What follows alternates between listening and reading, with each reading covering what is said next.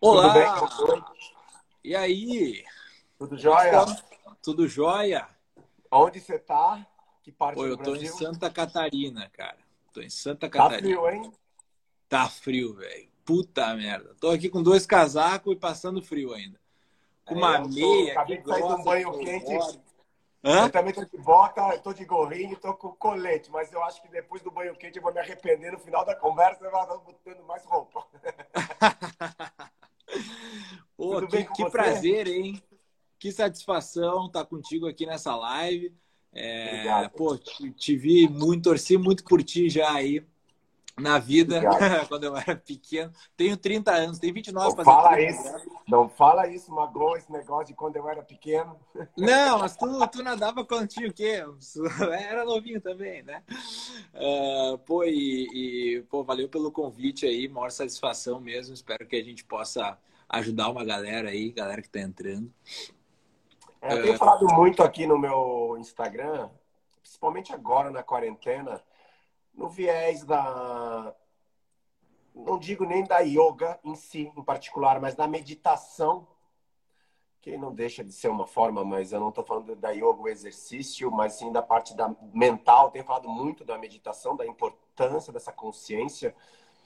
E aí eu queria conversar com você para você falar um pouco dessa mistura né, da yoga com performance, para eles compreenderem primeiro conta um pouco da sua trajetória, como você chegou nisso, e depois fala dos aprendizados, pode falar sobre é, a diferença de lifestyle antes e depois.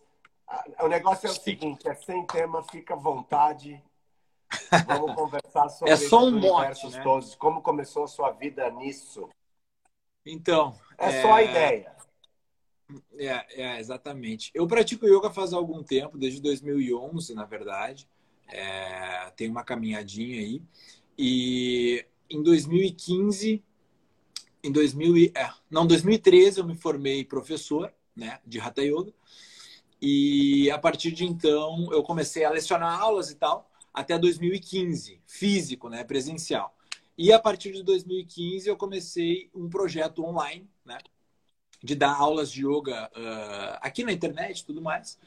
E eu basicamente sigo com esse projeto de ensinar yoga online e autoconhecimento, meditação, por aí vai, né? Tudo acaba se cruzando de certa forma. Uh, e, cara, basicamente, uh, o que eu enxergo hoje com relação à meditação e o fruto mental né, dessa prática que é claro que tu vai me falar muito melhor sobre isso, tu que vai né, dar o aval aqui. Mas eu, o que eu penso. Maluco, não dou aval de nada aqui, não. aqui meu patrão não, não dá aval nenhum. Mas o que eu penso é o seguinte: olha só, é, é porque assim, eu fico pensando, atleta de alta performance, né? Essa galera que treina duro aí, velho, todo dia, né? Treina 8, 9, 10 horas por dia, eu fico pensando, é um esforço do cacete, né? E regra alimentação, se esforça muito, né? E tem o biotipo e, e, e a tendência também para ser um nadador, para ser um jogador de futebol. O cara cresce desde pequenininho fazendo isso, né? Uh, eu acho que o esforço no geral, né, de todo mundo, é, é, muito semelhante no fim das contas, né? Se a gente for colocar assim em uma larga escala, né, não dando um zoom muito amplo, porque daí a gente pega diferenças ali no, no, no, no empenho e na dedicação de cada um dos atletas. Mas dando um zoom out, tu pega todo mundo muito dedicado, todo mundo muito esforçado, todo mundo se dedicando a vida basicamente a isso. Mas o que eu percebo, por exemplo, quando eu vou ver no futebol, Cristiano Ronaldo, né? O cara, ele tem um centramento, né? Ou seja, uma estabilidade emocional na hora de, cara, chutar um pênalti, bater uma falta é, é, ali. É, até ele, ele joga com uma certa compostura física, assim, né? Com a postura mais ereta, assim, ele está ao mesmo tempo relaxado, né? Atento, mas ao mesmo tempo é, é, é, é disposto a dar o ímpeto para o movimento ali, né? Então eu noto realmente que é, um dos diferenciais dentro de alguém que busca alta, alta performance, e principalmente falando no quesito mental, é, sem dúvida, a presença, que seria a atenção, né? Contínua, fixa, uh, até sólida no momento presente. e ao mesmo tempo o relaxamento, né? E eu acho que isso permite com que o atleta, ou até mesmo, eu pego até para estudantes, né, que pô, passam estudando aí anos para um, um vestibular, para um concurso e tal, no momento ali da prova ou do momento decisivo, na hora H, né, consiga estar é, emocionalmente um pouco mais estável, porque é claro que é difícil manter estabilidade no momento de decisão, mas para poder evocar né, toda aquela carga de treinamento, toda aquela carga preparatória e uh, fazer 100% do uso, né, do, da, da, enfim, da experiência, da técnica treinada na hora da competição, sabe? Porque eu fico pensando, pô, um cara que bate ali é 10 falta no ângulo, entendeu? No treinamento de, de futebol. Chega no, no estádio ali, por que, que ele não bota aquela falta ali no mesmo lugar? Né? tem uma série de pressões aí internas, né? É barulho da torcida, é, é 200 câmeras, é o pessoal em casa e tal. E claro que essa pressão recai sobre a gente. E sobre a gente não, porque eu basicamente nunca estive nesse lugar, mas sobre ti, por isso que eu falei que tu ia dar um aval. Uh, mas eu já estou te chamando para fazer a minha palestra, meu filho, para montar a minha palestra. Estou amando essa parte. Eu não tenho que dar aval nenhum, tá, tá brilhante. Mas, é, enfim, eu não sei se tu concorda com isso, né? Se, se isso realmente pode fazer diferença, né? Deixa eu só ver uma coisa, tá travando? Eu, eu quero ver uma coisa. Agora tá voltou. travando agora no final. Deixa, tá travando para alguém ou tá travando só para mim? Agora o finalzinho, só pra gente, só para eu entender. Se é no meu celular Alguém acha que está travando? Eu concordei mil por cento com você. É, é, eu acho. Tá travando, eu acho que é o seu. Tá meio Não, uh, o Carlos tá, tá travando. Cara, agora tá melhor. Eu coloquei um Não, pouco tá mais pra frente aqui. Não, é, tá acho bom. que pegou melhor. Deixa eu te falar, eu concordo plenamente. Eu acho que eu vi muito isso na minha vida como atleta, alguns campeões mundiais um ano antes, recordistas mundiais um ano antes da Olimpíada. E chegar na Olimpíada não ganhar medalha. Aí, no outro ano, ganha campeão mundial, recorde mundial. Aí, três anos depois, campeão mundial, recorde mundial. Chega na Olimpíada de novo, sem a porcaria da medalha olímpica. Cara, não consegue ganhar na Olimpíada. Sergei Bubika foi um que ganhou recordes mundiais, recordes mundiais, recordes mundiais, chegava na Olimpíada não ganhava medalha de ouro. E aí era o cara do salto com vara, não tinha igual, mas chegava na Olimpíada e não conseguia medalha de ouro. Então, esse fator mente é muito importante, o fator de estar equilibrado, de estar centrado, mesmo com o coração acelerado, mesmo com aquele frio na barriga, com as borboletinhas querendo fazer xixi logo antes da prova, ou de uma prova, ou de uma palestra, ou de até mesmo do encontro amoroso. Claro, pô. De qualquer momento que você quer muito algo, você fica tenso. Seja uma mulher, um homem bonito do outro lado, que você tem que falar a primeira pergunta. E se você começar a se questionar que pergunta eu faço e não for natural, cagou. Vai ser horrível. É. Então, na, na prova é a mesma coisa. Você tem que ter a sabedoria que já treinou, a tranquilidade que já foi treinada, a ansiedade, a responsabilidade, o momento de estar centrado, sabendo que já foi feito o que tinha que ser feito e se divertir no momento. E acontece isso muito. Eu acho também vestibular, é, reuniões de trabalho onde você precisa fazer uma apresentação, que, pô, você montou a apresentação, você sabe ela de cor, mas você precisa muitas vezes simplesmente do computador ou do audiovisual só para você ter a bengala da segurança de, ai, se eu esquecer, tá ali. Mas é esse poder desse equilíbrio, de centramento que vem com a yoga e a meditação. Aí agora é com você que essa parte. Essa eu não sei. Você me jogou pro atleta, agora eu te empurrei de novo. Maravilha.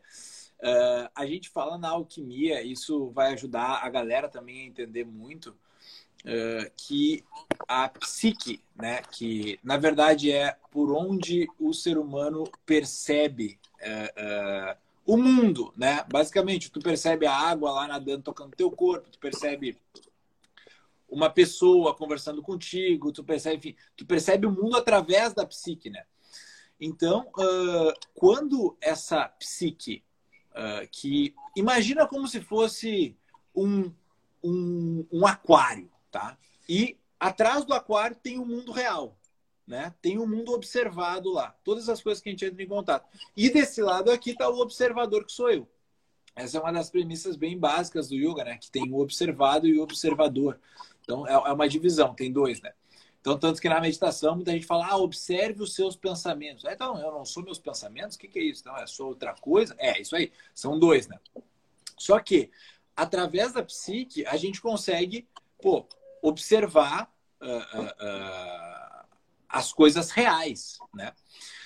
Só que a psique é o tipo de coisa que quando ela está movimentada, é, muito pensante, muito discursiva, quando existe ali uma tensão emocional muito grande, que acontece nela mesmo também. Então, além de a gente enxergar o mundo através dela, é na psique que ocorrem todos os pensamentos e movimentos e forças emocionais.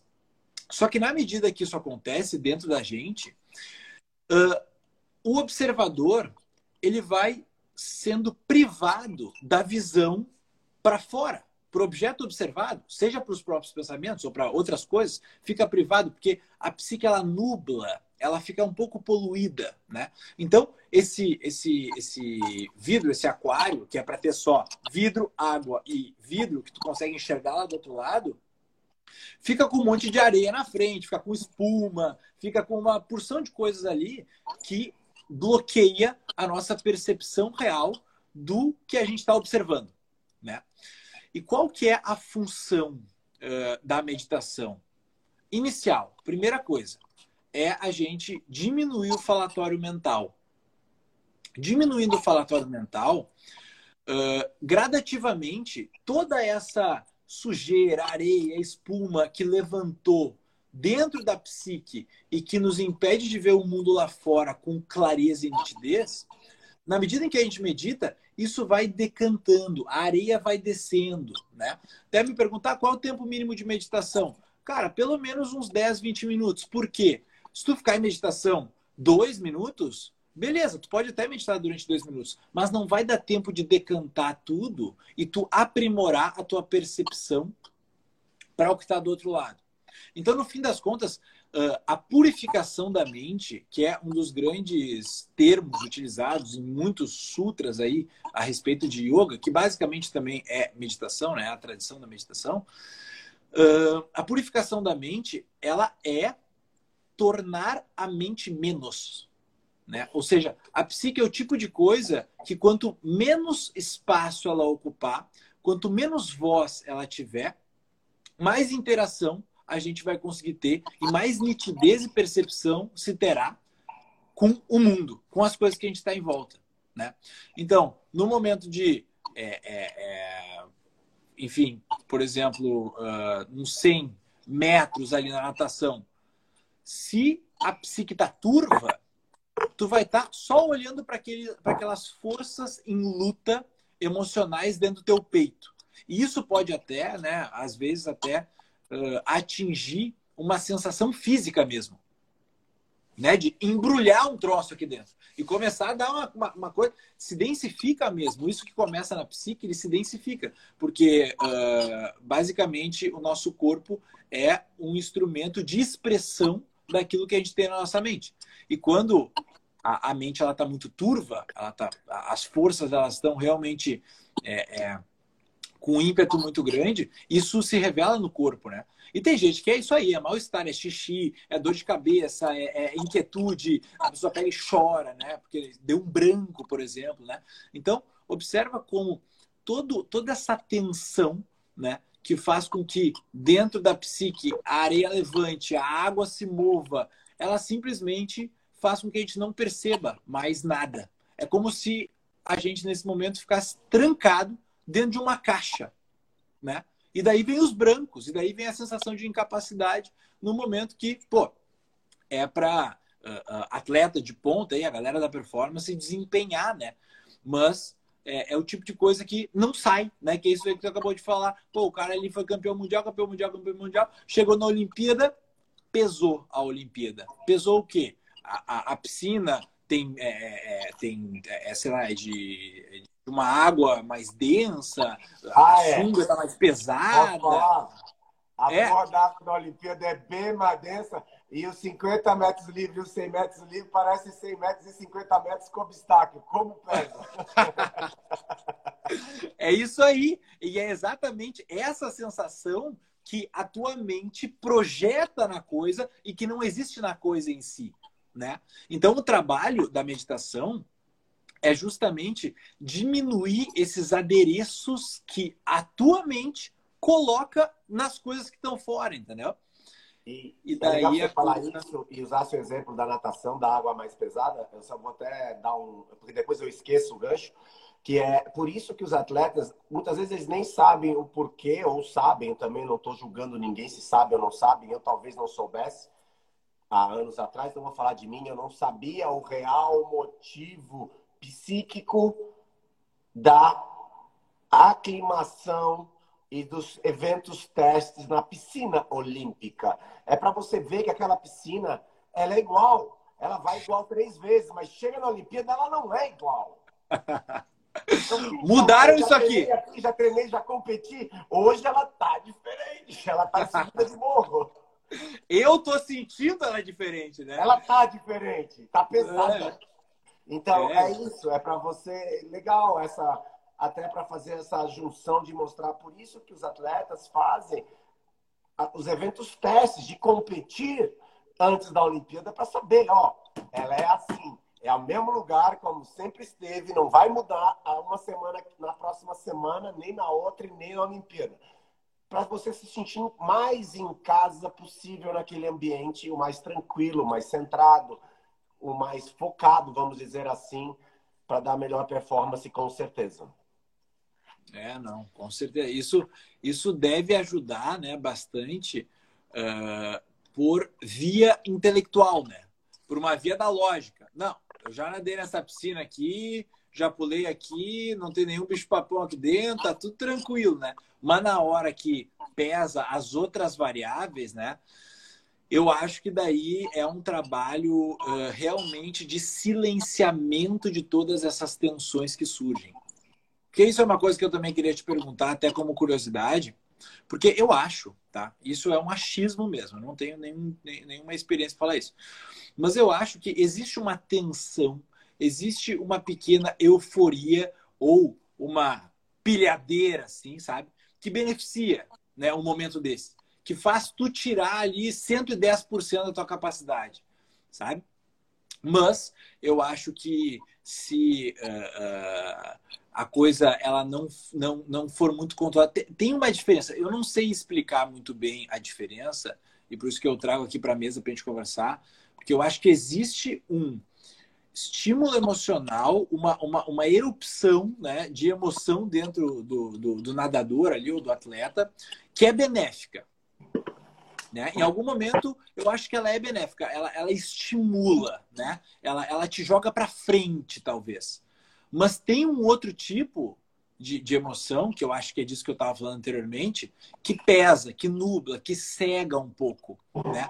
E eu acho que a grande diferença para essas duas coisas uh, é a confiança naquele momento e o lembrete contínuo de que tu tá preparado, que não tem nada que fazer, agora é só tirar ali o leite da pedra, né? E a gente, enfim, uh, uh, dá os 110% ali naquele momento.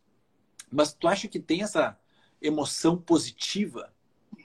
Tem, com certeza. É, e é legal isso, até eu tava, não é que eu não estava prestando atenção, eu estava elaborando aqui no papel o, como eu vou explicar isso, né? Porque não veio com uma coisa simples, né? eu ia falando, eu falei, porra, preciso elaborar alguma coisa. Porque a resposta até veio, mas eu falei, preciso elaborar. Eu acho que começa da seguinte maneira começa pelo. Tudo começa muito antes, na verdade, né? Tudo começa não só no treinamento, mas também na forma como você enxerga essa competição. Por exemplo, hoje, antes de fazer essa live com você, eu estava meditando. E eu fiquei brincando com sensações do meu futuro. Meu, imaginando meu futuro em diversas situações. E eu imaginei uma cena que eu não gostaria de ver. Não gostaria. Mas eu sei que essa cena eu vou ter que lidar, porque a probabilidade dela existir é gigante. Quase 100% de perfeição de eu enxergar isso. Pode ser que não, mas é, dificilmente não ocorra. Uhum. Me dá só de falar, já me dói o estômago, bem na boca do estômago. E eu fiquei meditando em cima dela, esvaziando essa emoção, lidando com essa emoção. Mas para mim ela foi muito real. Então, quando você consegue projetar algo no seu futuro, sua mente já acredita que aconteceu. O corpo está sentindo. E o que eu fiz? Eu quero trabalhar essa emoção já para saber eliminar essa emoção quando ela vier, já está administrando ela de uma forma leve, que é a ansiedade. Então, antes de uma prova, eu estou falando isso no treinamento, você só vê ganhando a medalha. Você vê se você ganha a medalha, você vê você ganhando a medalha. Você traz o teu futuro para o presente e você está confiante vivendo aquilo que você ganhou essa medalha. Então você já é medalhista olímpico. Só falta concretizar isso, porque a vivência já é do campeão olímpico. Então, entra o que você falou da confiança. Já estou confiante, eu já sou medalhista olímpico.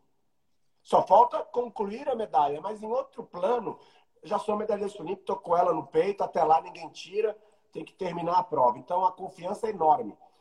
Então tem a ansiedade que produz hormônios e produz a química no corpo, que é o mesmo da excitação.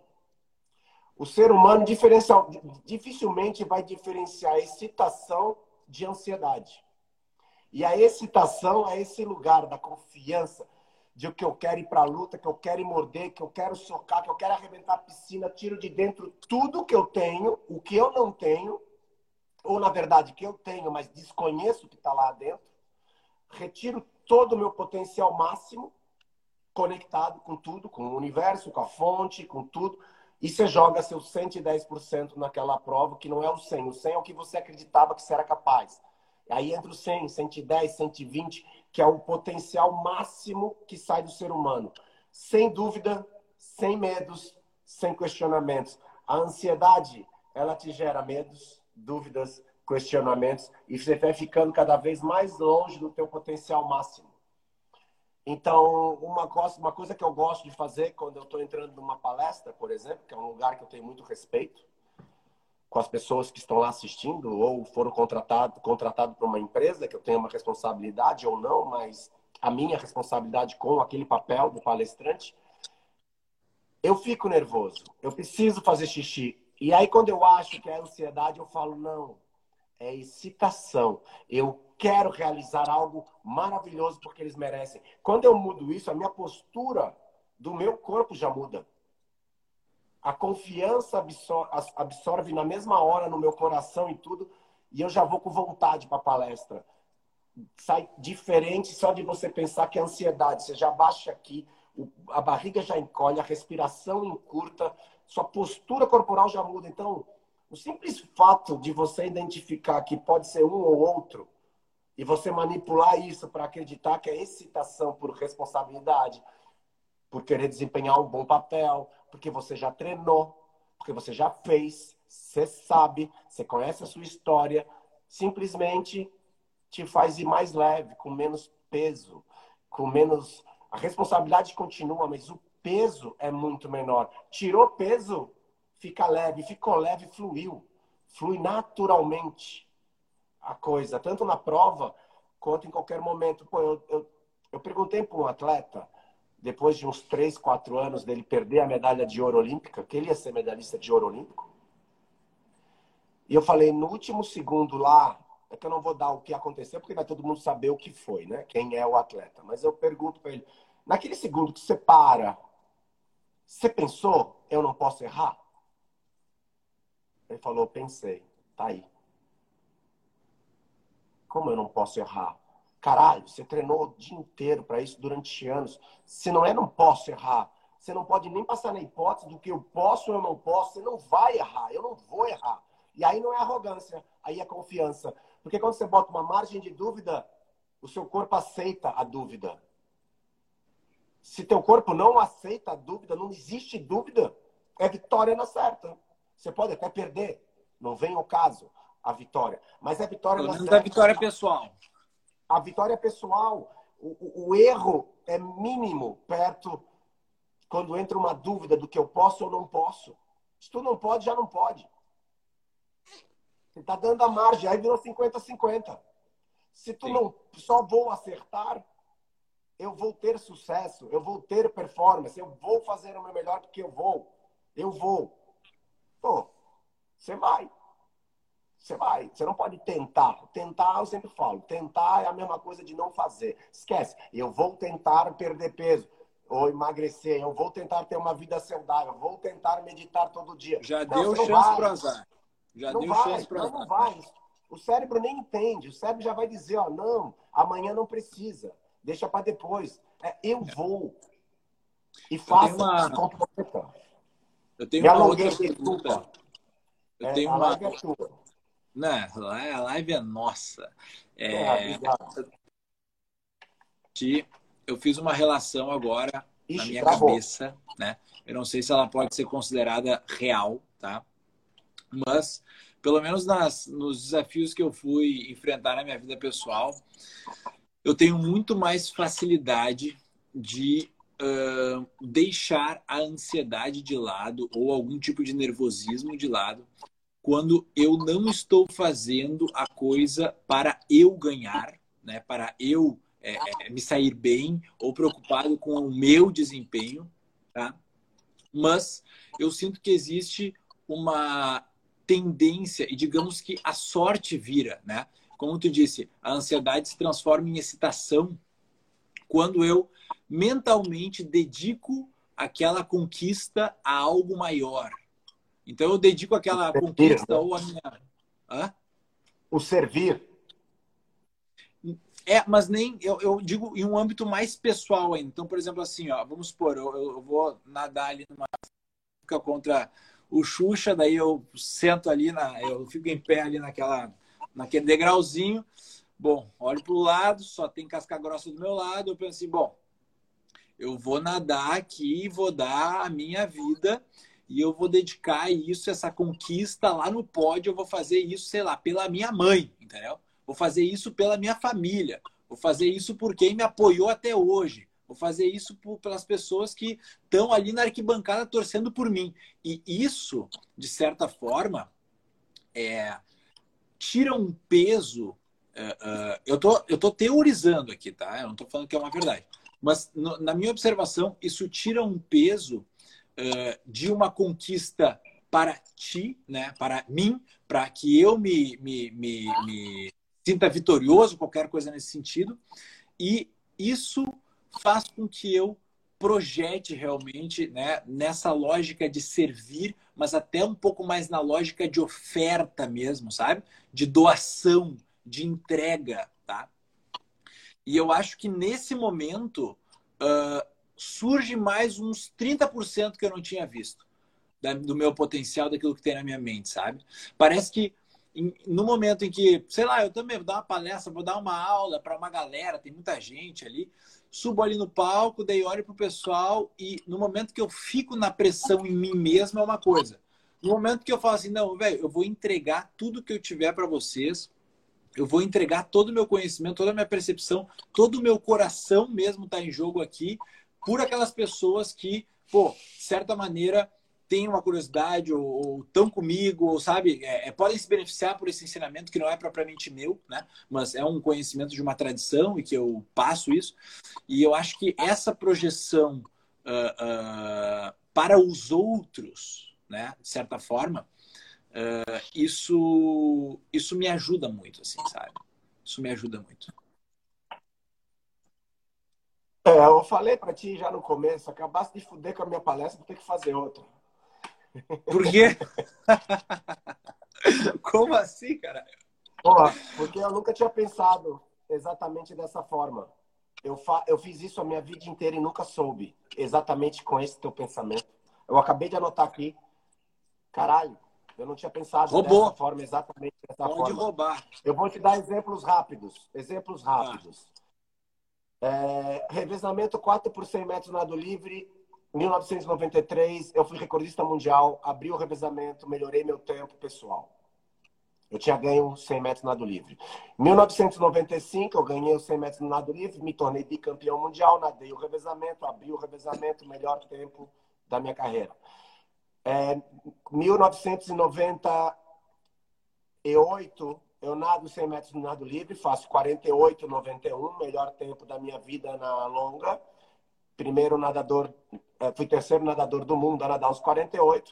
Nado revezamento logo em seguida, faço 48,69, me torno o melhor nadador do mundo do ano com aquele tempo, no 100 metros nado livre, abrindo o revezamento 4 por 100.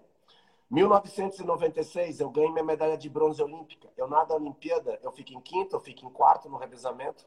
Não nada a melhor prova do meu dia nos 50 metros nado livre, nado uma vez, nado duas vezes, o desempate ao meio-dia. Quando chega na final, eu estou em cima do bloco e eu conto isso na minha palestra e toda vez eu choro. Tá meu pai, minha mãe e meus dois irmãos no telão. Faltando centésimos para o juiz da largada. Eu nunca olhei para um telão, eu nunca fiquei em pé. E eu falo toda a minha palestra que aquela medalha eu nadei por ele. Se aquela imagem não tivesse, eu não tinha ganho. De novo, eu não tinha pensado com essa referência. Aí eu vou para 2000. Eu nado a Olimpíada com quatro, três ligamentos rompidos no meu calcanhar direito. Tô com um pé desse tamanho, inchado. Não, possivelmente eu não poderia nadar a Olimpíada do revezamento 4 por 100 naquela Olimpíada, não poderia nem ir para a Olimpíada. Vou, nado a Olimpíada, faço um tempo bom, muito bom. Não o meu melhor 100% do meu pé, mas um tempasso de novo dividindo a responsabilidade com os outros e nadando para os outros, pelos outros. E aí, juntos em equipe, eu ganho 4% a medalha de bronze olímpica. Então, falando isso, toda vez que eu abri o revezamento, eu sempre melhorei o tempo da prova individual naquela competição X que eu nadei, em todas. Então, eu sempre fiz isso não só por mim, mas quando eu nadava com os outros, eu sempre melhorava meu tempo e a prova era muito mais fácil de nadar. Muito mais fácil. O final da prova eu nunca senti dor. Eu cansava, mas não sentia dor, a exaustão da dor no final da prova. Porque eu tinha que dividir com o outro, eu tinha que fazer uma chegada perfeita para ele. Então tinha outro propósito. Era um propósito muito maior do que o meu propósito individual. Então fez todo sentido todo sentido. Quando eu nadava as provas, mesmo as individuais, tinha eu, mas também tinha o resto das pessoas, porque eu me comprometia com família, com treinador, com filha, com fã, com o Brasil. Quando eu ia numa entrevista e falava, ó, eu vou ganhar a medalha olímpica. Eu estou nadando com todo mundo, eu sei disso. Isso vem até um peso extra. Mas quando você sabe administrar isso e fazer por isso, realmente os resultados saem melhores. Eu não tinha nunca olhado por essa ótica então, obrigado por me mostrar essa ótica de como eu usei mesmo na minha vida. Eu não tinha parado, nem meditando cinco horas por dia, eu tinha chegado nessa ótica ainda, mas obrigado. Facilitasse meu trabalho. Pô, que maravilha, que maravilha, fico feliz aí. É, eu, eu tenho muito essa, essa impressão assim mesmo, sabe? De que quando a gente faz pelos outros, né? Isso é muito louco, porque uh, geralmente quando tu tá numa posição uh, de ídolo, né? Porque, convenhamos, eu, eu torci em 98 assim, ó. Ah! Gostava muito, porque natação é o tipo de coisa que é, é diferente de futebol, porque tu fica ali, é, vai, vai, não sei o quê. E daí tu fica meio arisco torcendo. A natação, não, a natação parece que quanto mais tu gritar, mais tu vai empurrar o cara, entendeu? É uma, é uma torcida diferente, entendeu? E eu lembro direitinho disso. E... Mas me parece que quando a gente observa uh, outras pessoas na expectativa, né? Muita gente confiando em ti. E tu, tu, tu, tu aprecia, tu admira o amor que as pessoas colocam em ti, tu tem muito mais facilidade, ou eu percebo muito mais facilidade, em amar também. né? Em amar também. Aquele ato, é, aquelas, aquelas palavras, aquele desejo de boa sorte, aquele, aplau, aquele aplauso. E basicamente o tempo da vida das pessoas ali, pô, te assistindo a fazer um troço, entendeu? Então, pô, eu acho que o tempo é a coisa mais valiosa que a gente tem. E receber esse amor e saber devolver esse amor e sentir esse amor também por todas essas pessoas é a coisa mais importante para a performance, na minha opinião, porque a gente faz tudo na vida por amor. E quando tu estabelece uma conexão de amor e tu coloca isso como propósito da tua prova ou da tua palestra ou alguma coisa nesse sentido, o ser humano ele faz tudo por amor. Então assim, com certeza tu já fez coisas aí, né, pela tua uh, companheira que tu não faria pra, pra, por ninguém na vida, entendeu? Por ninguém. Por quê? Porque tem ali amor, né? Então, uh, eu, eu, eu, acredito muito que a chave para que a gente possa é, estabelecer uma configuração interna de trazer 100% mesmo da nossa, das nossas virtudes e das nossas capacidades, seja mesmo o amor, sabe? Eu, eu tenho uma, uma, uma convicção disso. E porque realmente a gente faz tudo por amor. Quando tu vai correr uma prova pelos teus pais ali, velho, cara, tu, tu deve virar o Hulk, entendeu? Na piscina, porque a coisa ela te impulsiona para frente de uma maneira que é. é até indescritível, né?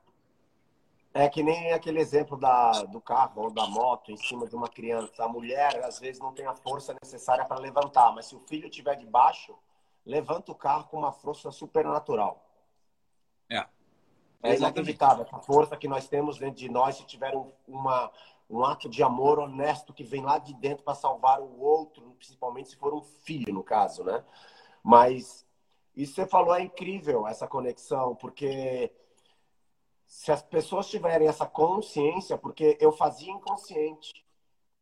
Se eu tivesse essa consciência na época disso, seria, não digo o resultado seria melhor, isso eu não vou nem questionar aqui, mas a sensação do resultado, a sensação anterior à prova, as noites que eu não dormia, eu acho que teriam sido muito mais calmas, muito mais serenas, e o processo teria sido muito mais prazeroso, que o processo é a vida.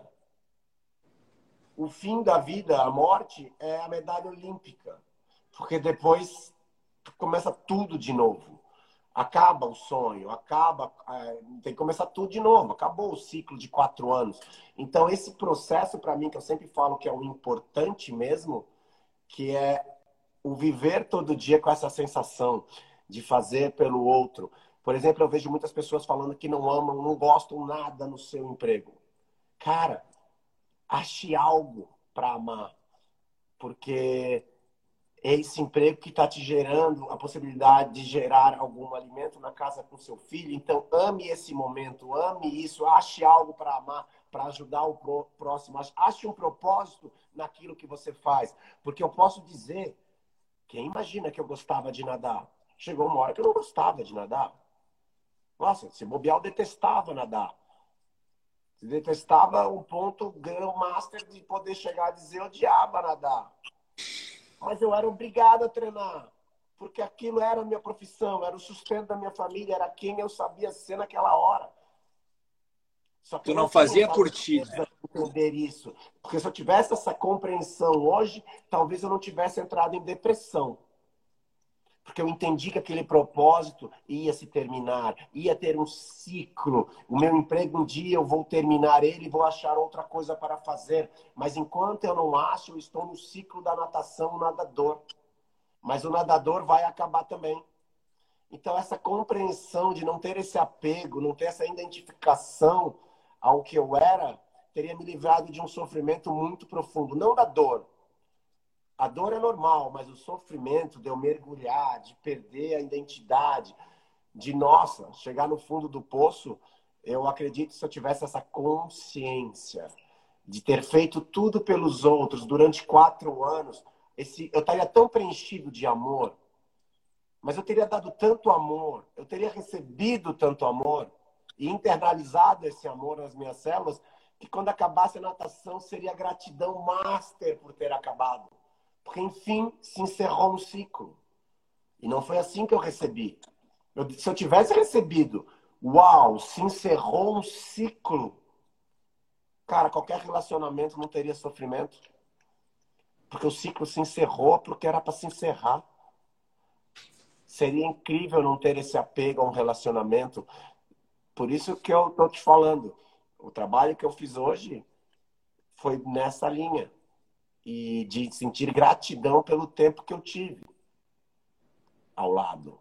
E não aconteceu, mas eu sei que um dia vai acontecer. Eu só quero tratar isso emocionalmente antes, estar preparado antes. Não quer dizer que eu não vá sentir a dor, mas eu quero entender no meu corpo como eu posso usar o benefício da meditação, até antecipando algumas coisas para ver se realmente lá na frente funciona ou não, porque eu gosto de brincar com as coisas e testar em mim. E essa é uma, como eu fazia na natação. Eu, eu me visualizava ganhando. Por que, que eu não posso visualizar perdendo? E já entender e administrar como será. Então eu estou usando pelo lado oposto também. Puta, mas adorei a tua visão. Nossa, muito grato. Você vai mudar uma percepção minha sobre tudo que eu fiz, como eu fiz. Você vai me enfiar numa meditação hoje duas, três horas, ressignificando tudo de novo, né? Mas tudo bem. Pô, que maravilha, que maravilha. Ah, né? Não, mas isso acho que. É... Vou até abrir um comentário, ver se o pessoal consegue pensar e utilizar isso na prática, porque hum. usar na prática mesmo, no seu dia, é fantástico. Fantástico, porque realmente você faz pelo outro. Quando você faz pelo outro, é muito mais motivador. O, o esforço não é tão sofrido. Hoje, hoje eu, eu eu fiz uma live, coincidentemente, tu acabou de citar aí a questão do, ah, não gosto de trabalhar, né? Daí muita gente fala isso, cara, eu tô desmotivado com meu emprego e, enfim, tudo isso, né? É normal a pessoa estar tá desmotivada. Mas uh, eu fiz um exercício hoje ali na live. Pode fazer. Assim, beleza. Eu, eu, falei assim, ah, beleza, é, vamos fazer o seguinte, então. Não tá motivado para trabalhar? Não vai. Não vai mais. Fica em casa. Não vai. V vamos ver o que vai acontecer. Vamos ver. Daí, talvez a gente encontre nesse exercício o motivo original, né, pelo qual o trabalho é, um, é, faz parte da estrutura social. Daí, então, tu fica sem trabalhar lá. Daí, dois, três meses, tu fica em casa e tal. É, se tu for uma pessoa organizadinha financeiramente, tu vai viver uns quatro, cinco, seis, assim, no máximo, né? Manda aí, no sexto mês ali, tu vai sentir falta de uma graninha já para comprar comida, vai ter que, ao invés de comprar lá é, é, é a comidinha orgânica, vai ter que comprar a comidinha já cheia de agrotóxico, é um pouquinho mais, cara, mais barata e tal, daí a grana vai diminuindo, e daqui a pouco tu não vai mais ter dinheiro para pagar o aluguel, né, porque tu tá sem trabalhar, e daí daqui a pouco tu vai pedir dinheiro emprestado para teu pai, para tua mãe, para tia, para avó, não sei o que. Começa aquele puxa daqui, puxa dali para te ajudar. E daí daqui a pouco tu vai sentir que tu vai ser um peso na vida dos outros. Né? Por quê? Porque tu está pedindo para todo mundo te ajudar, mas tu não está te ajudando. Né? Daí chega um momento que daí não tem matia, não tem dinheiro, vó não tem dinheiro, pai não tem dinheiro, tá todo mundo ali também pelado porque já sugou todo mundo. E daí tu, puta, vou ter que sair do meu apartamento aqui, por quê? Porque eu não tenho motivação para trabalhar. Daí tu sai do apartamento alugado, não tem mais comida, não tem mais nada. E daí tu chega lá na beira da sarjeta e pensa assim, ó, bah, preciso de um trabalho. Né? E tu vai falar assim, pô, tu encontrou agora a motivação real do teu trabalho, né? Encontrou que é a tua própria sobrevivência em primeiro lugar, né? E depois, em segundo lugar, um outro exercício é meia dúzia de hominídeo lá na savana africana, né? A galera ali e tal. Daí anoitece, dois saem para pegar lenha lá no mato e tal, fazer um fogo para proteger ali a, a, a, a galera dos animais que atacam a aldeia de noite para iluminar. E daí os mesmos dois, no dia seguinte, fazem lá um armamento com pedra e cipó e um taco de lenha lá para ir caçar um leão, daí traz alimento né, para a sociedade, é, para a comunidade, cata umas alface, umas frutas e ficam lá, constroem oca né, e ficam servindo para todo mundo. Daí um dia lá esses dois que se prestam, né? Eles ficam doentes, né? Daí a galera vai, meu Deus do céu, os caras ficaram doentes, os caras nos, nos proveu o tempo todo segurança, comida, fogo, aconchego, conforto. Os caras ficaram doentes, meu Deus, que valor que esses caras têm aqui, que coisa bizarra, entendeu? E daí outras pessoas vão ter que começar a servir e as pessoas que servem vão ser reconhecidas por isso, ganhando um lugar melhor para viver, ganhando uma comida, ganhando não sei o que, ganhando melhores companhias. Isso depois vai ser reconhecido financeiramente na nossa estrutura social de hoje. Mas, de fato, a gente faz um exercício mental de, pô, como é que começou a questão do trabalho? É a pessoa fazendo por quem? Por si? Não, pelos outros, né? A gente serve, claro, pensando também no sustento particular, mas quem nos dá o sustento particular não sou, não sou eu mesmo que compro, eu dou a minha aula e eu mesmo sou o meu aluno que me pago a minha própria aula e daí eu faço uma meditação que eu mesmo gravei e pago para mim mesmo. Obrigado, Carlos, pela meditação que foi ser. Não, não é, é sempre para o outro, né? Então, essa dinâmica de, é, primeiro, entender que a gente vai ser reconhecido financeiramente e, e, e, socialmente pelo outro, pelo serviço que a gente presta a eles, e que se não for assim, a gente vai ser um peso para os outros, né? Porque, porque tu precisa te sustentar de alguma maneira. Então, uh, uh, esse, esse trabalho uh, de meditação, esse é um outro sentido da palavra meditação, né? Tem a meditação budista, hindu e tal, que é tu ir na fonte da existência, né? do silêncio do teu coração, e tem a meditação que tu pode fazer também filosoficamente, que é ir na raiz da coisa, né? Ou seja, faz um trabalho aí de imaginação e vai na raiz da motivação do trabalho. O que, que motiva o trabalho, né? Se tu não acha motivação, tu pode tentar achar motivação, né? Num, num procedimento de imaginação. E não ficar esperando por ela. Primeira regra. E não ficar esperando. A porcaria da motivação. Levanta a bunda da cama e vai. Faz. A ação Exato. é o segredo e é o antídoto contra a preguiça. É a ação. A ação é o antídoto contra o medo. Tá com medo? Vai com medo mesmo, finge ter coragem. Eu falo isso em todas as minhas palestras, cara. Pô, Tu acha que toda vez eu tive, acho, não tive medo? Claro que eu tive medo. Tive medo de um monte de coisa na minha vida. Encarei a cara e fiz.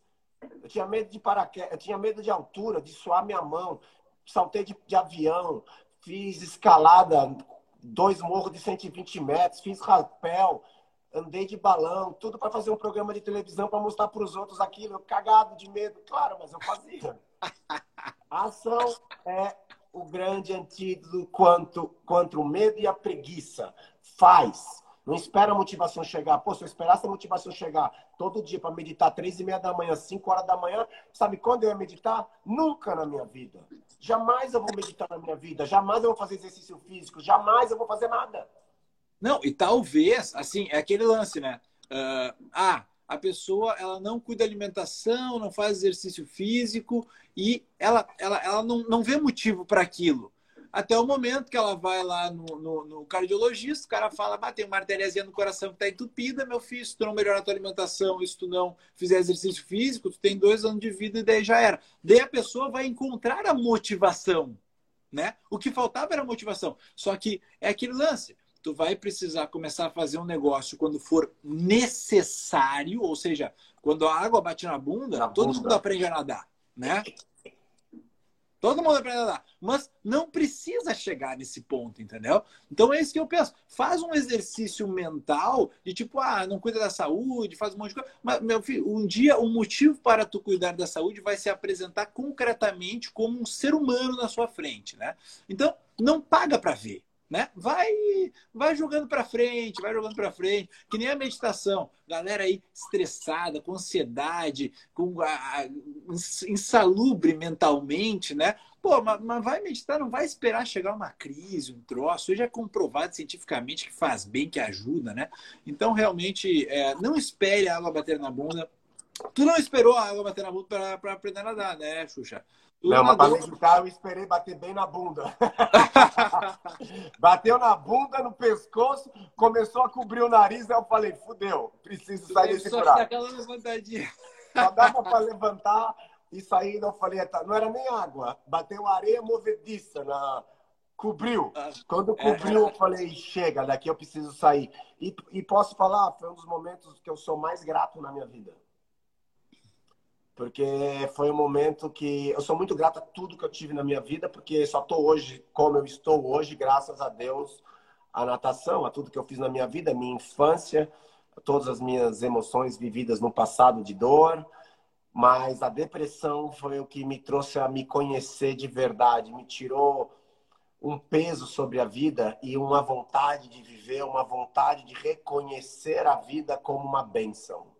O estar vivo para mim é uma benção. Por exemplo, outro trabalho que eu fiz de meditação hoje, depois daquele da dor, porque depois da dor eu preciso limpar essa porcaria que eu criei em mim mesmo, né? Mesmo eu tendo consciência que eu estava imaginando algo, eu sei que meu corpo sentiu e eu sinto isso. Aí eu comecei na hora a fazer simplesmente um processo básico gratidão e amor. Mas eu não imaginei nada para ter gratidão. Eu não coloquei nenhuma imagem do que eu precisaria amar. Simplesmente eu me conectei com o oitavo chakra, nono chakra, décimo chakra, décimo primeiro chakra. Vamos lá, até um décimo segundo chakra, iluminando todos, da raiz ao topo, imaginando simplesmente uma conexão e sendo grato por essa energia estando através de mim, podendo emanar essa energia para o planeta, para o universo de novo, indo até o solo, só de amar essa conexão e ser grato por essa conexão. E por eu saber que eu posso ser um condutor e expandir essa energia, esse amor, essa compaixão para frente. Aí eu falei, uau! É esse é o lugar, esse é o lugar. Esse é o lugar de viver o dia. É você imaginar essa gratidão o dia inteiro, essa ligação. Por isso a Santíssima Trindade. É a trindade, é tríade. Em todas as religiões são três coisas, é tríade. Então, essa conexão, terra, coração, universo, Deus, Pai, Criador, energia, consciência cósmica, independente do nome, é entender essa tríade. Nós, filhos, a terra poderia ser a mãe e o pai pode ser o Deus no universo. E pronto, essa tríade expande tudo. E foi, putz, eu vim para essa live, falei, nossa, sossegado, tranquilo, não passou um pensamento enquanto você fala, a não ser quando eu já sei que você me vai botar em, em coisa para pensar sobre uau e refletir. É diferente de pensamentos navegando, é simplesmente Uau, que aprendizado! Como eu posso usar isso? E aí eu anoto os insights que estão me vindo aqui, graças às suas palavras. Pô, que maravilha. Sabe uma, uma última coisa que eu me lembrei aqui que pode complementar com isso que tu acabou de trazer? Uh, eu tenho uma eu tenho um programa de autoconhecimento, né? Um, uma plataforma de autoconhecimento com diversos exercícios e tal. E eu, eu fiz uma. Qual é o nome uma... da plataforma? É Muda. Bota aí no comentário. É muda. Aqui, ó. Mas muda.com, muda. Não, o site, na verdade, é Carlo Guaranha, que é o meu nome. Ah, tá bom. carloguaranha.cc. E lá tem curso de formação em yoga, tem o, o, o, Muda também, que é outro projeto que a gente faz. Mas lá dentro, uh, eu faço algumas lives também diárias no Instagram. E então, daí eu fiz uma live Hã? Dando o pessoal de seguir, ir lá acompanhar o site, já que tem conteúdo, ir lá dar uma olhada no conteúdo e aprender com certeza muitas coisas, muitos insights. Ah, sim, com certeza. Mas o que eu ia falar sobre uh, uma live que eu fiz uma vez, que é uma percepção minha, que vem da meditação e tu com certeza vai. Eu acho que tu vai compartilhar do mesmo ponto. E também pela tua experiência, tá? Uh, é que o entendimento das coisas uh, dentro do mundo manifesto, né, dentro desse mundo que a gente vive, ele é muito fácil quando ele é obtido por contraste. Né? Ou seja, uh, as pessoas que mais compreendem o que é a vida são aquelas que mais chegaram próximas da morte. A pessoa que mais sabe o que é a, a, a, a luz é aquela pessoa que mais chegou perto da escuridão. Né? Ou seja, a gente consegue uh, ter uma compreensão né, do antônimo, ou seja, do extremo oposto, é, através de uma uh, experiência contraditória. Então, a gente vê, por exemplo, tem até um livro que chama-se A Ciência Moderna do Yoga, tá? que eu li há um tempão atrás, mas ali ele relatava uma série de casos de pessoas que tinham passado por acidentes quase morte. Né? Então, as pessoas quase tinham morrido mesmo. E depois daquele acidente, eles realmente é, é, é um movimento tipo Fênix, assim. Eles começaram a ter um entendimento da vida, uma sabedoria com relação à vida, a presença do ser, a, a, a, a impermanência, a permanência das coisas, a, a energia vital e, tipo, conceitos que, para quem estuda isso, é algo abstrato teórico, para essas pessoas que tinham tido uma proximidade muito grande com o momento de morte, isso era palpável né? Porque, porque elas estiveram no extremo oposto, né? Então, eu fico imaginando, ninguém saberia o que é luz, né? Nessa vida que a gente vive aqui, se não existisse a escuridão. Ninguém saberia o que é alguém alto se não tivesse alguém baixo para comparar, né? Então, esse conhecimento da vida por contraste, uh, ele se dá na meditação sobre a morte, né? E com certeza esse exercício que tu fez ele traz para o ser humano, e o ser humano é muito foda, né? Porque que nem o, o velho Aristóteles dizia, o Schopenhauer, desculpa, dizia que o homem é o, o bicho metafísico, né? Então, ele tem a consciência de que ele vai morrer. E ele tem a consciência de que tudo vai continuar depois que ele morrer. Ou seja, ele tem a noção de eternidade e em, em, em, em sincronia com a noção de impermanência, né? De que ele vai embora e que depois as coisas. E, e ter esta noção é basicamente tu ter uma condição existencial mais real, né? Ou seja, então quando tu imagina, pô, mamãe vai morrer, papai vai morrer, eu vou morrer, todo mundo aqui vai passar, né? A coisa ela realmente ela é um sopro tu passa a olhar a vida como uma janela de oportunidade para tu te mover nas seis direções, né? É, é, até depois a simbologia do caixão, que vão ter seis pontos extremos, é para eternizar ali teus movimentos daqui não sai. Então, uh, realmente a meditação sobre a morte é algo vital, vital, vital, vital. Assim, no meu curso de formação nos primeiros dois meses, eu faço a galera meditar sobre a morte, porque a, a morte ela faz parte da vida e é o que dá sentido à vida, né? A vida sem morte não teria o menor sentido. Não, é isso que você está falando. Aqui quem me acompanha e está vindo nas minhas lives, eu acho que eu já falei em umas duas, mas como tem sempre gente que não ouviu, vou contar rapidinho. Em fevereiro, eu fiz um jejum grande e agora desse ano. E foi a última estalinho na minha explosão de consciência. Pode vir mais, claro que pode, mas essa eu senti violentamente. Que foi uma meditação onde eu já estava um tempo sem me alimentando.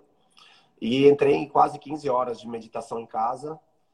E na hora eu resolvi, cara, se eu tiver que descobrir o que eu tenho que descobrir, o que eu quero descobrir, coloquei essa intenção já super conectado, eu tiver que morrer, ok.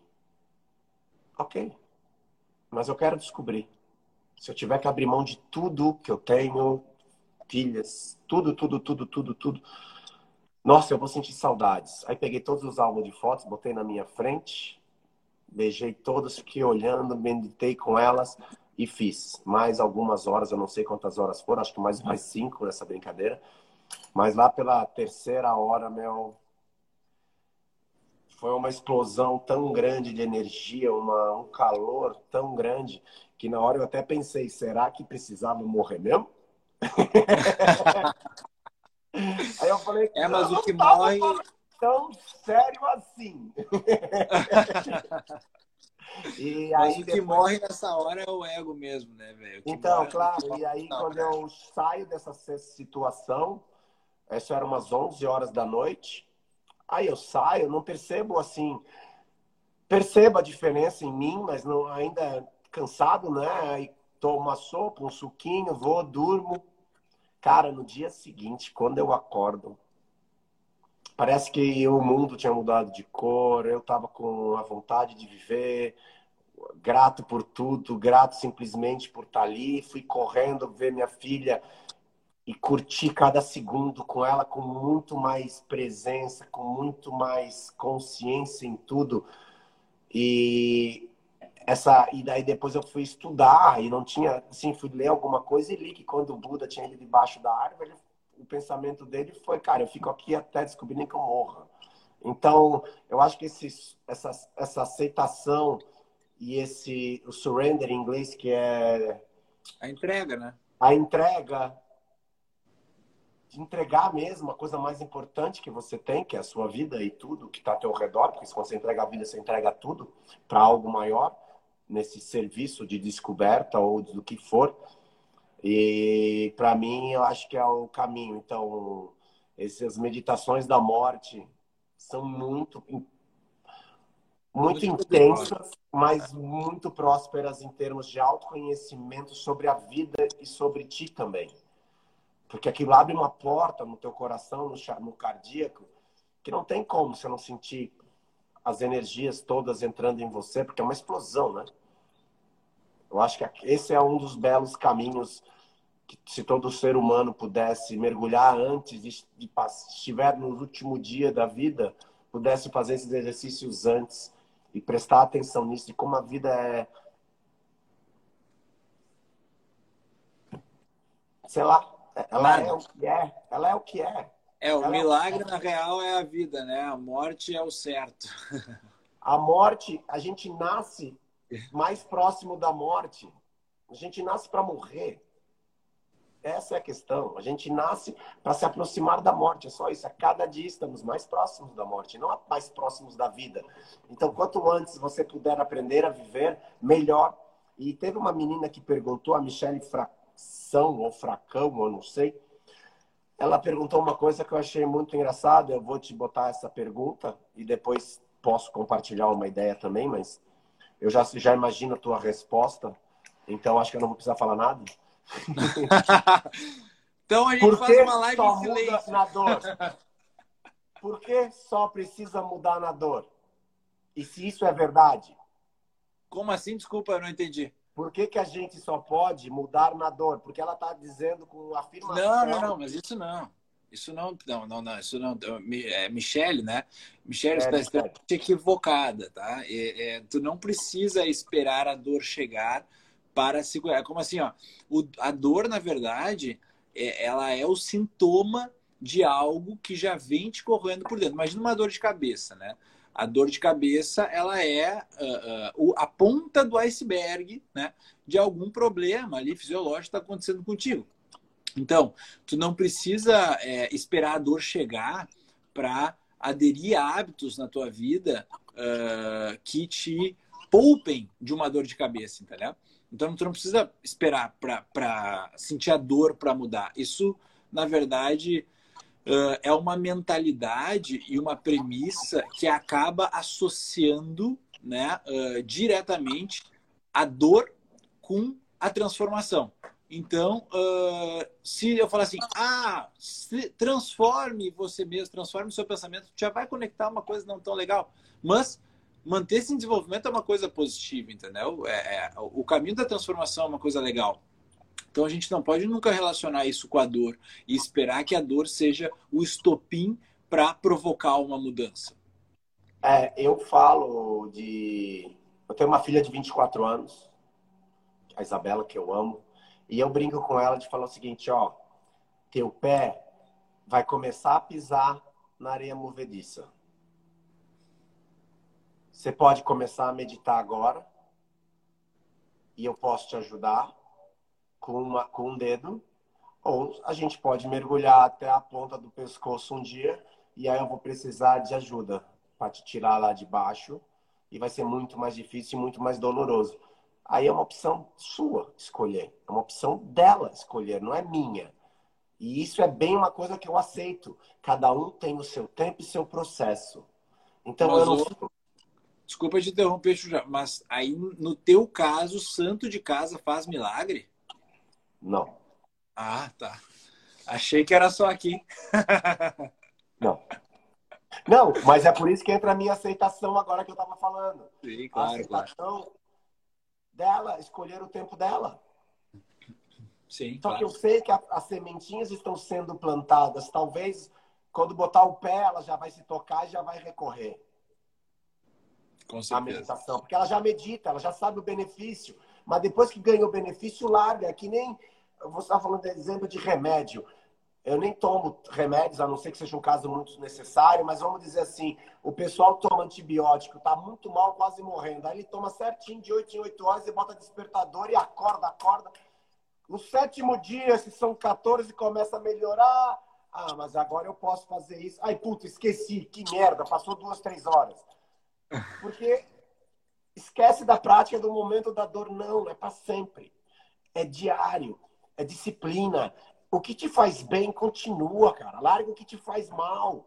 Larga os é. vícios, larga os padrões, larga as amizades que não prestam. Larga as pessoas que só falam coisa negativa. Larga as pessoas que te botam para baixo.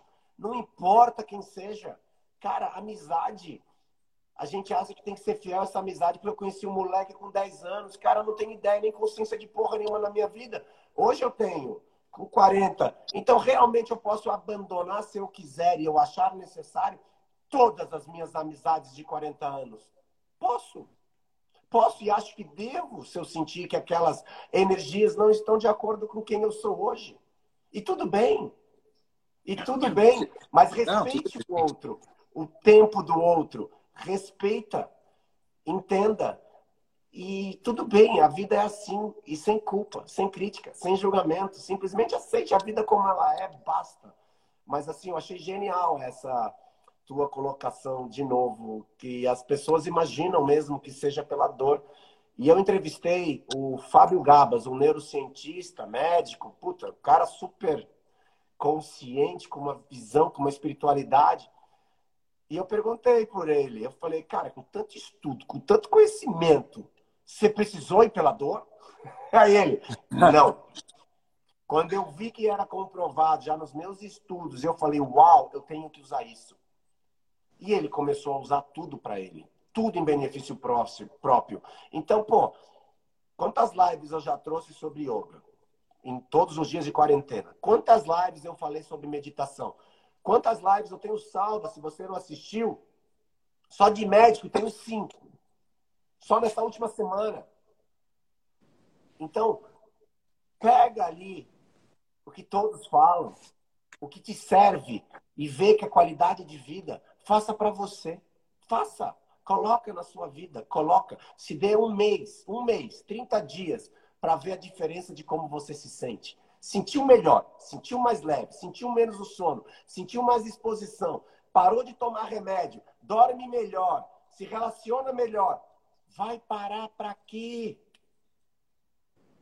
Eu assino embaixo. Para. Não para, continua. Hoje eu meditei é... duas horas de manhã, meia hora antes dessa live. Fiz minha yoga, fiz minha musculação, fiz meu aeróbico, fiz minha sauna. Cara, estudei, trabalhei, li coisas novas. Meu Deus, é porque eu sei que isso me faz bem. Eu não recomendo que ninguém faça isso tudo. Mas eu sei que isso me faz bem. Por exemplo, aqui na live, tem uma hora que eu estava cheirando minha mão. Eu não estava cheirando meu pum. Porra! Eu tava cheirando um óleo essencial porque eu gosto, é bom, refrescante, me abre mais, me conecta mais e eu fico mais focado no estado presente. É uma ferramenta que eu boto para respirar profundamente. Então eu sei que me faz bem. E por que não fazer uso? Poxa, faço uso, mesmo que parecesse que eu estava cheirando meu pum, não tem problema. e tudo bem. Não, é isso aí, cara. Eu também acho que é, é, é um trabalho, na verdade, de autoobservação, né? Para, pô, realmente, é, todo mundo é diferente, né? Tem diferentes nuances. Então, acho que essa é, implementação de hábitos, rotinas que favorecem cada um é uma coisa muito pessoal, né? a não ser que né, a gente esteja falando de algo universalmente comprovado, como a questão da meditação, esporte, né? Então não vai falar, ah, não, é, é, esporte não me faz bem, né? Cada vez que eu faço esporte, eu tenho mais chance de ter um ataque cardíaco. Não, não, não tem como, né? O esporte vai fazer, a coisa, a meditação vai fazer, tu vai. Só né? Exato, é, não, não tem. Tipo assim, todo mundo que está dentro da condição humana, né, dentro de um corpo mais ou menos no mesmo estilo, vai se beneficiar por aquilo. Então, beleza Então, essas coisinhas que são básicas, né? E que estão aí, né? São conhecimentos. E na internet hoje, né? Com tanto conhecimento aí uh, uh, uh, de graça, né? Para todo mundo aqui consumir, o segredo mesmo é fazer as perguntas certas, né? Então, sabendo, meditando sobre as perguntas certas, você vai conseguir chegar assim, ó, no conhecimento que você quiser, fazendo o melhor uso para o seu biotipo, para, enfim, para o seu estilo aí de pensamento, para a sua linha que você segue, sei lá o quê.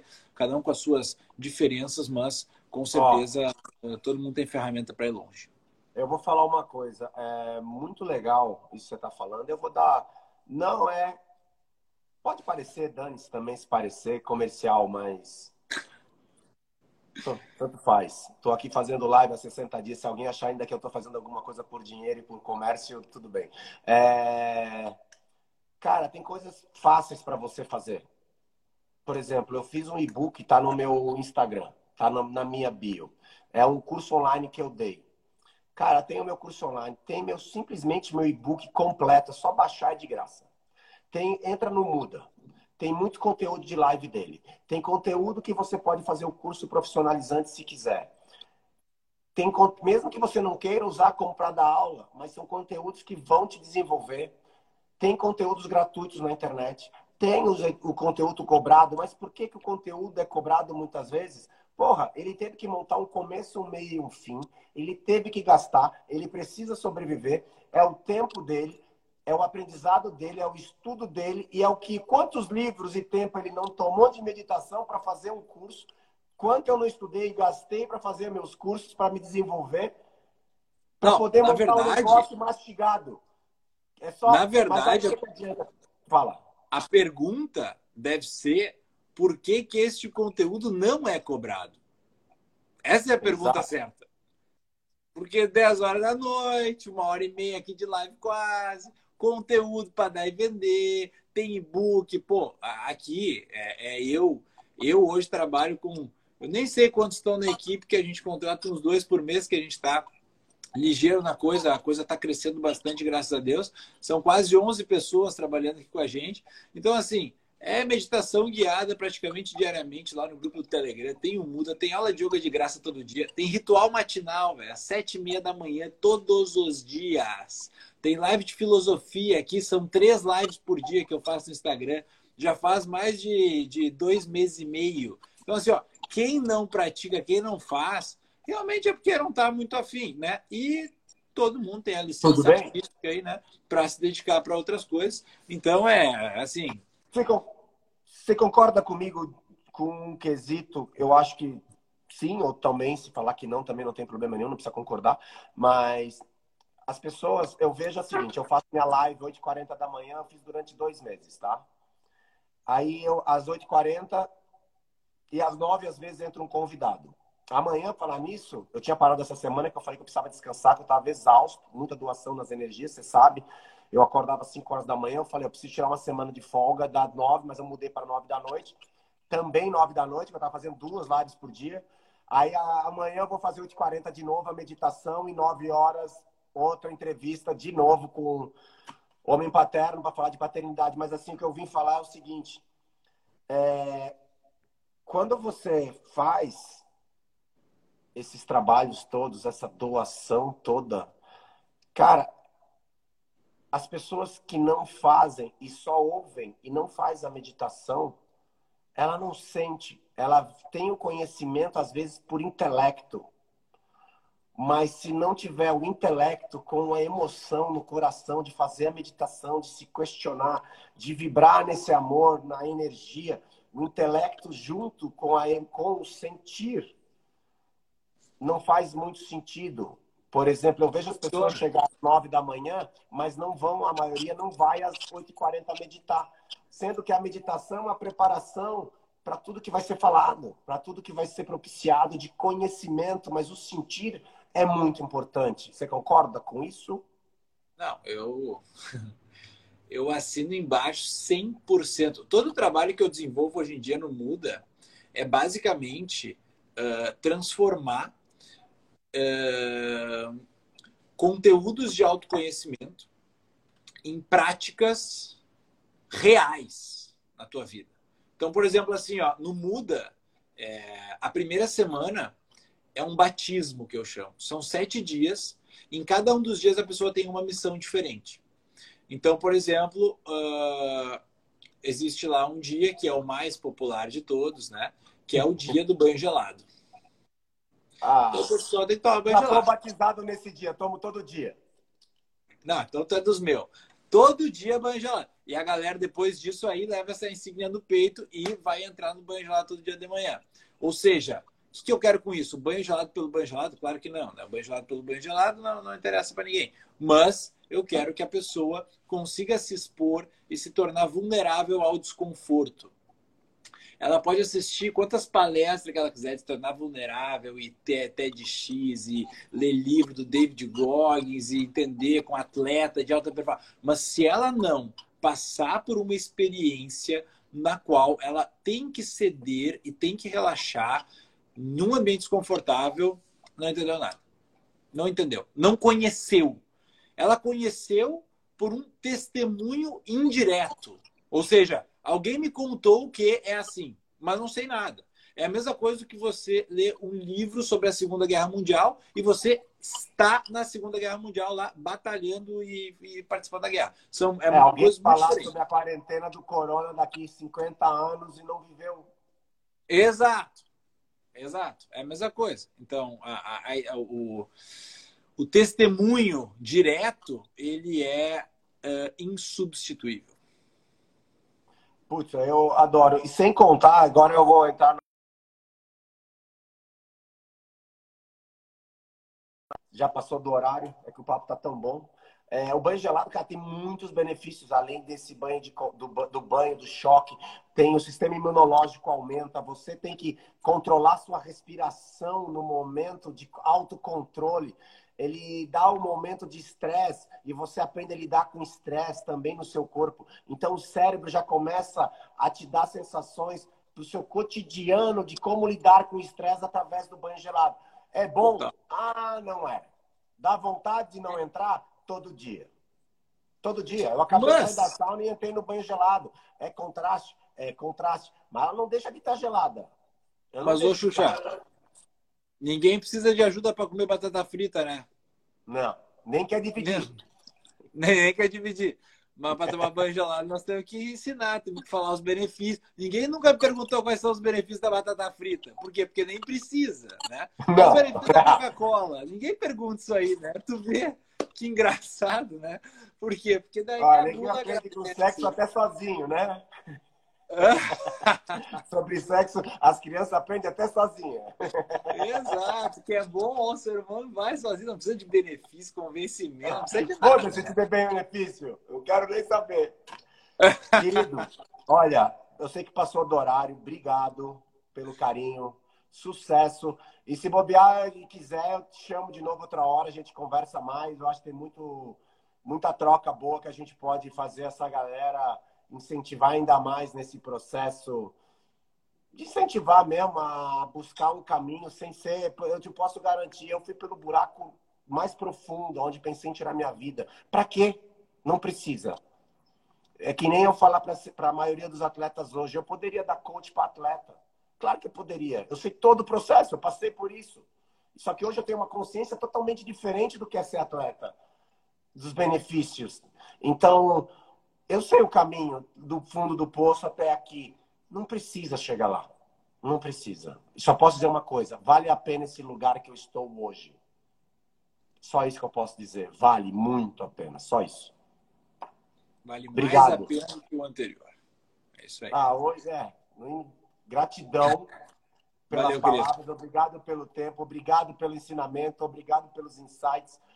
Agora vou ter que remontar toda a minha palestra, mas tudo bem, você me dá um trabalho muito prazeroso de eu reescrever as minhas palestras. Mas obrigado Não, mesmo. Que isso. Pô, muito obrigado também pelo convite. Salva, se quiser compartilhar com o seu Pô, salva, salva ela mesmo, depois me manda, eu vou compartilhar também. Porque eu acho, acho que tem um aplicativo que você pode pegar ela do meu IGTV e se quiser pôr no seu curso, esse bate-papo, pode pôr, cara, não tem problema nenhum. Ah, tá. Pode enfiar na plataforma, não tenho o meu objetivo é propagar esse conhecimento o máximo possível para o maior número de pessoas possível, a gente ter um mundo melhor e mais humano.